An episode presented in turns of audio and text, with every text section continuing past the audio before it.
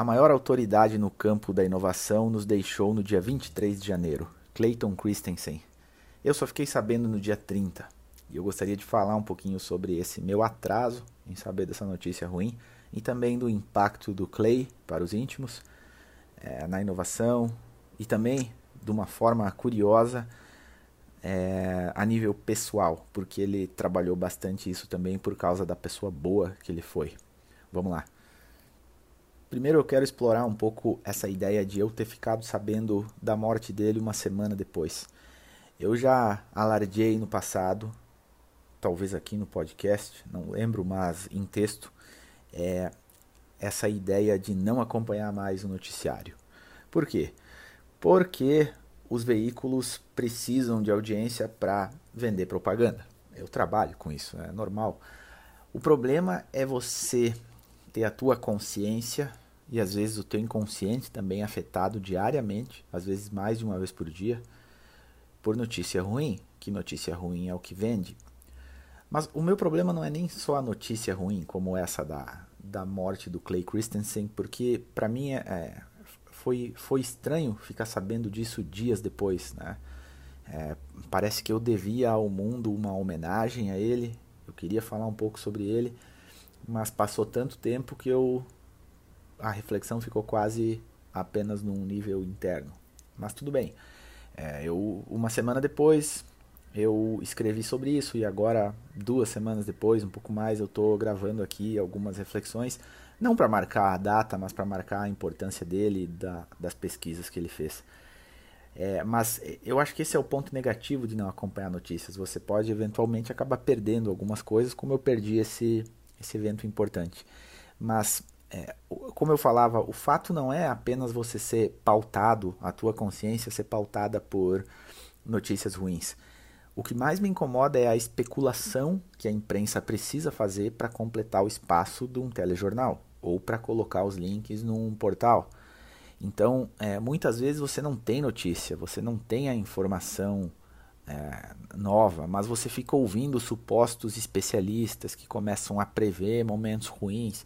Isso vale para economia, vale para sustentabilidade do planeta, vale para o emprego, vale para o dólar, vale para tudo. A gente está sempre especulando o pior, está sempre é, tentando é, adivinhar as coisas ruins que vão acontecer. Então é, é difícil você é, o, o, paradoxo que eu encontro, e eu já vou falar sobre Clay Christensen e sobre inovação, mas o paradoxo para mim é você, além de ser pautado pelas notícias ruins, que é o que movimenta o. Eu chamaria a imprensa, mas a imprensa está acabando, né? O mundo da notícia, o mercado das notícias, né? Que hoje é muito online, maior parte dele talvez. É, o que movimenta esses veículos e o que movimenta os anúncios é você atrair a atenção das pessoas. Em redes sociais é a mesma coisa. Então é, é a especulação, é a fofoca, é o comentário. E a neurociência já mostra isso há algum tempo, o quão isso é maléfico para a gente tá sempre sabendo do que está acontecendo. E se tu voltar no tempo, eu, eu acho que sobre isso eu já falei aqui no podcast. Eu lembro de uma professora que nos anos 90 ela pedia para a gente levar uma notícia que viu em qualquer lugar para aula. Eu já escrevi sobre isso. Eu lembro de um amigo meu que não assistia e ele inventava que um avião caiu em algum lugar e eu ficava apavorado, já pensou se a professora descobre.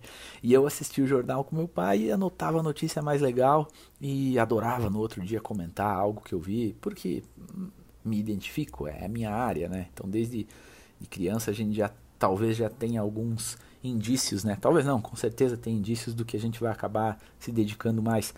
É, na época aquilo era bom porque a gente não tinha acesso à informação, então era legal você ser uma, uma pessoa em tese informada. Mas hoje em dia, com o excesso de informação, a gente precisa blindar-se das notícias é difícil, mas a gente precisa encontrar um meio termo, um equilíbrio entre manter-se informado e não deixar a mídia pautar o que você pensa e às vezes até o que você sonha no teu inconsciente, né? Tá explicado a minha demora em ficar sabendo da morte do Clayton Christensen. Agora vamos falar um pouquinho sobre o que ele fez. O livro mais, mais famoso dele é O Dilema da Inovação. Ele está aqui comigo. Basicamente, no livro, é, ele mostra que, em geral, o que construiu o sucesso de uma grande empresa é aquilo que eventualmente vai causar a ruína dela. Porque essa empresa se abraça a esse modelo que deu certo, que trouxe o sucesso, que levou ela até lá, e não muda. E isso é muito é, compreensível, porque você encontrou num momento uma fórmula, você achou um jeito de crescer, de ganhar dinheiro. Só que você precisa, isso é óbvio, né? A gente olhando daqui, olhando de trás, é, mas isso, para quem está no meio do furacão, para quem está no mercado, isso é muito difícil de ser claro, porque é uma decisão muito difícil você deixar a tua fórmula de sucesso funcionando e ao mesmo tempo, de uma forma completamente diferente de trabalho, tentar encontrar a inovação. Então, é, o conceito de inovação em negócios, basicamente, ele é isso. É, porque é fácil eu falar aqui o que é inovação de uma forma hipotética, mas o que é uma inovação ou o que é a busca da inovação para um negócio? É ele saber que ele tem o jeito tradicional dele ganhar dinheiro, por exemplo, eu sou uma agência de propaganda. Eu ganho dinheiro com mídia. Eu anuncio, 20% da mídia anunciada cai na minha conta. Isso é regra. Então essa é a minha fórmula de ganhar dinheiro. Mas eu estou percebendo que os anúncios estão caindo. É, as grandes marcas estão anunciando muito em redes sociais, eu não estou conseguindo entrar nesse mercado, as pessoas estão assistindo menos televisão, os jornais estão fechando.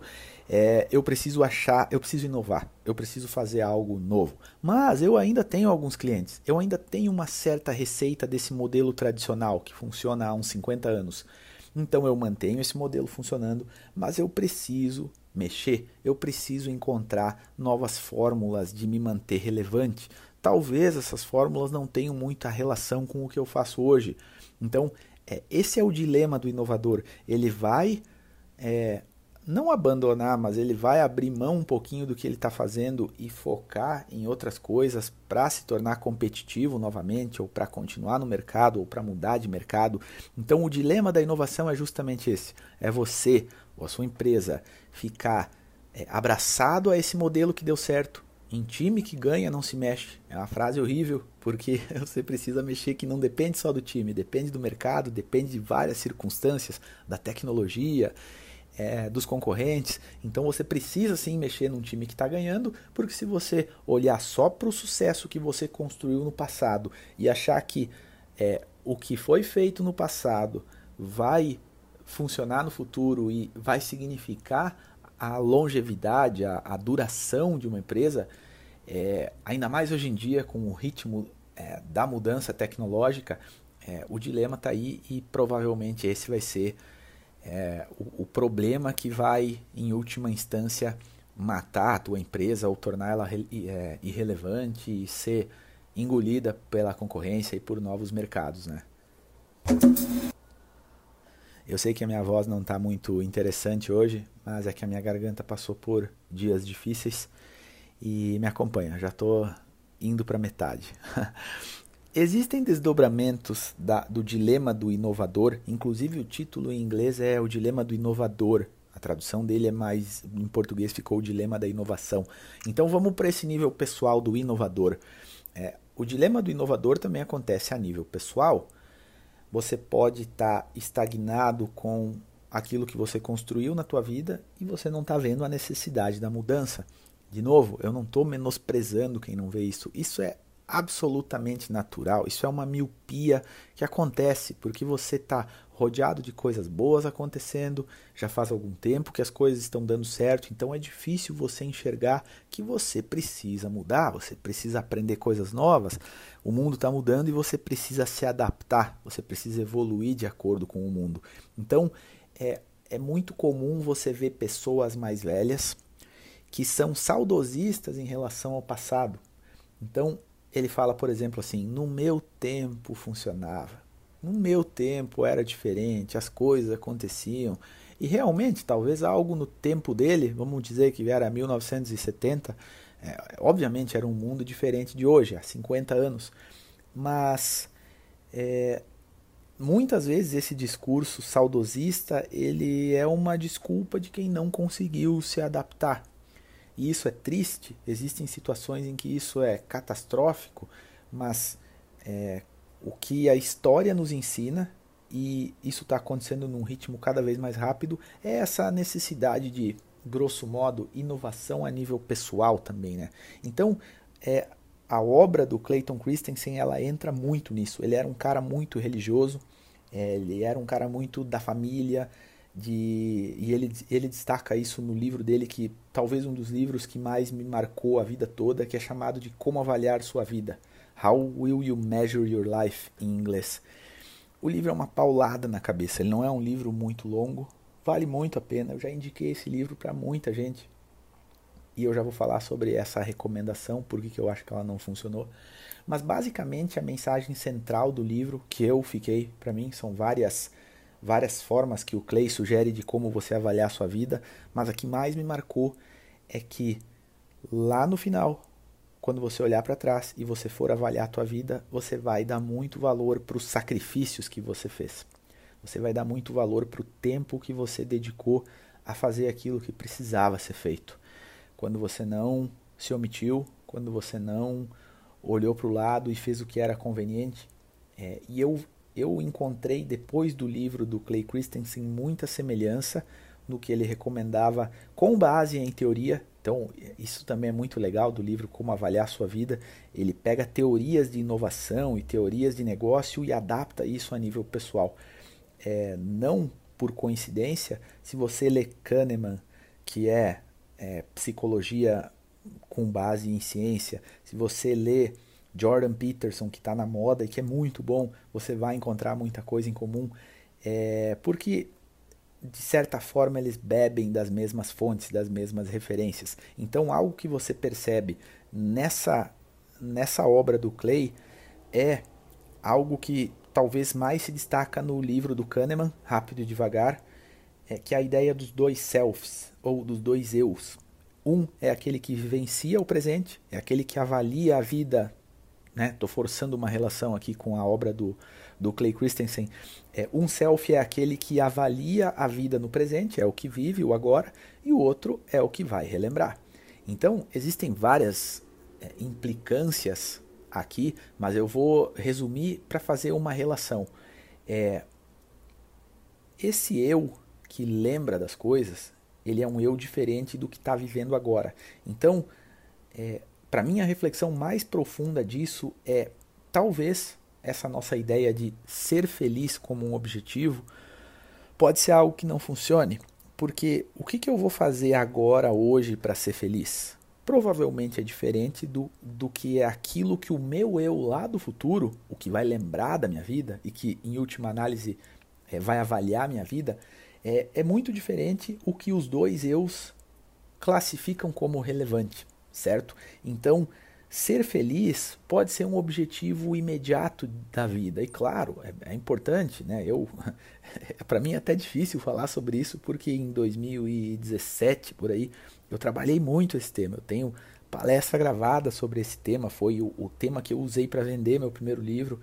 É, e eu não, não acho que aquilo não seja válido, mas quando você começa a analisar essa questão de que o teu eu do futuro ele avalia a vida de uma forma diferente, talvez a felicidade não seja uma baliza muito legal para você orientar a tua vida. Talvez a, a, a métrica principal seja o sacrifício, que é o que o Clay fala demais no livro dele. Você vai lembrar, quando você olhar para trás, os momentos em que você se dedicou os momentos em que você abriu mão de muita coisa que você adorava fazer, que te deixava feliz, para cuidar de uma pessoa que precisava do, teu apoio, alguém da tua família, alguém que você amava. E, inclusive esse é um dos exemplos que ele usa no livro dele. Olhando para trás, ele vê que talvez o momento de maior orgulho e que traz alegria para ele na memória é o tempo que ele abriu mão do que ele estava fazendo, estudando, pesquisando, trabalhando para cuidar de alguém que estava precisando.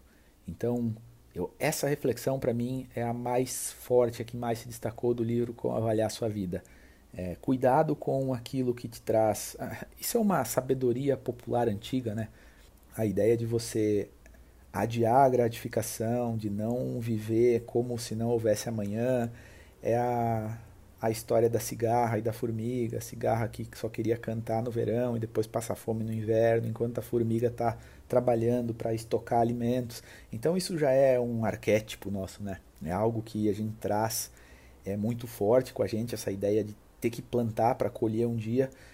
Só que a gente esquece. E a gente precisa se lembrar disso com certa frequência, e é isso que o Clay mostra no livro. Por que, que eu acho que o livro dele, Como Avaliar Sua Vida, me impactou mais do que as pessoas que eu indiquei? Porque eu já sabia quem era o Clayton Christensen. Quando eu peguei na minha mão o livro Como Avaliar Sua Vida, eu já conhecia o livro O Dilema da Inovação. Eu já sabia do trabalho dele. Eu sabia que ele era de Harvard, eu sabia que ele era referência. Então, é óbvio que eu pego esse livro de outra forma. Eu olho para ele de outra forma. Quem gosta de economia comportamental, o efeito halo na minha frente, né, o efeito aura, ele é enorme, porque eu estou olhando para algo que eu sei que é uma referência. Agora, se eu te entrego o livro com o nome de alguém que você não sabe quem é, não é da tua área, o impacto vai ser muito menor. Então, eu talvez demorei um pouco para perceber isso, que a influência faz você mudar de ideia ou faz você olhar para uma ideia de forma diferente. Então, aonde eu quero chegar? Se for um, um autor que você conhece, que você já foi impactado, você vai olhar para o segundo livro dele que você tiver de outra forma. Isso está claro, né? Isso é óbvio. Mas eu vou um pouquinho além. Como foi o Lucas que indicou o livro, e não que as pessoas que eu indiquei não gostassem de mim, ou talvez até já tivessem se beneficiado do meu trabalho, mas é o Lucas não é uma referência para mim. Agora, se a pessoa que te entrega um livro na mão ou que te indica um livro e fala: lê esse livro aqui que ele vai ser muito importante para você, ele vai fazer você ver algumas coisas da vida de outra forma.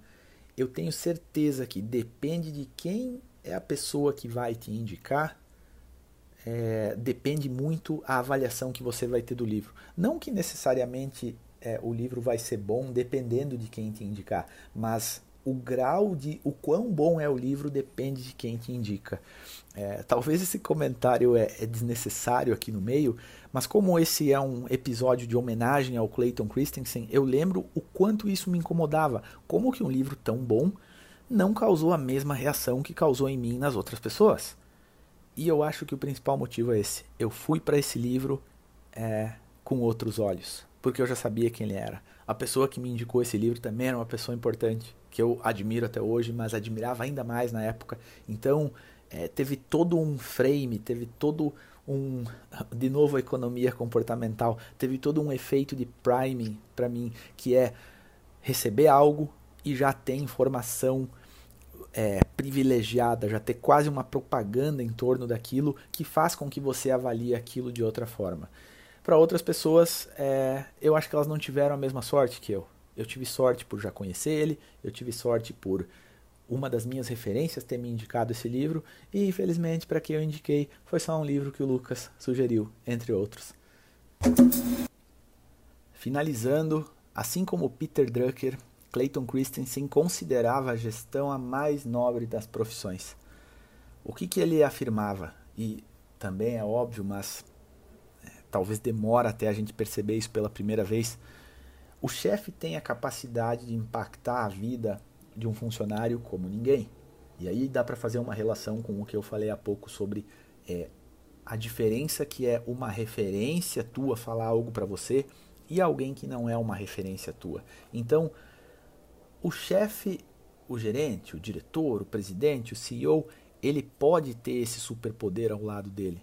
Ele impacta a vida de muita gente obviamente com o salário, com as políticas da empresa, com os feedbacks, mas ele pode ir além e fazer com que o trabalho dele seja é, que as boas ações do trabalho dele, que as, a forma que ele encara as pessoas, encara a vida, encara os problemas, que isso seja de certa forma é, aprendido por osmose pela equipe dele. E por que, que o Clay o Clay Christensen e o Peter Drucker consideravam a gestão a mais nobre das profissões, porque se você como chefe consegue impactar a tua equipe, o teu funcionário vai agir da mesma forma em casa, no time de futebol dele, no grupo de amigos e consequentemente o gestor tem essa capacidade de impactar muito mais do que a equipe dele, porque se ele realmente conseguir moldar as pessoas, é, ele vai conseguir fazer com que essas pessoas levem uma forma bela, uma forma eficiente de trabalho para a vida. sabe? Uma forma de tratar as pessoas, uma forma de se comunicar, uma forma de se organizar. Então, o gestor ele tem, eu não vou dizer que é um dever, mas ele tem esse poder e ele deveria usar esse poder da melhor forma para fazer com que a sua equipe também possa levar isso adiante e tornar vamos vamos lá, né? Talvez até falando de uma forma meio piegas, mas que é fato, é, o gestor ele pode tornar o mundo melhor, tornando a equipe dele pessoas melhores.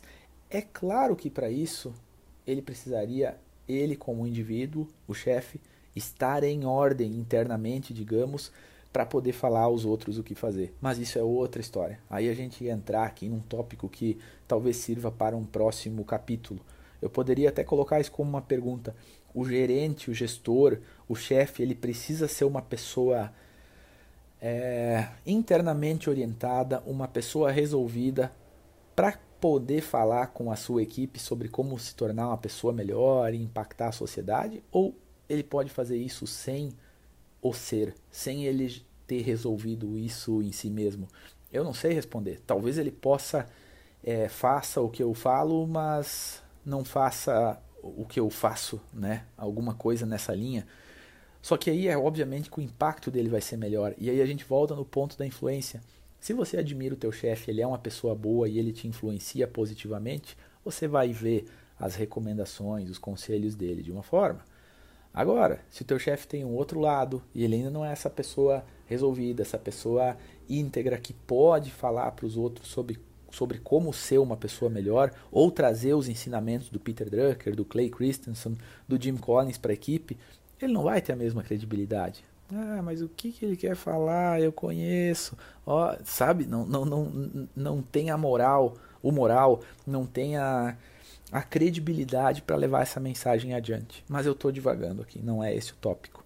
O tópico hoje é uma mensagem de reconhecimento para o trabalho do Clay Christensen, principalmente para o livro Como Avaliar Sua Vida, que não é o principal trabalho dele, mas a nível pessoal, e esse podcast é extremamente pessoal foi o que mais me impactou. Eu volto em breve. Até a próxima.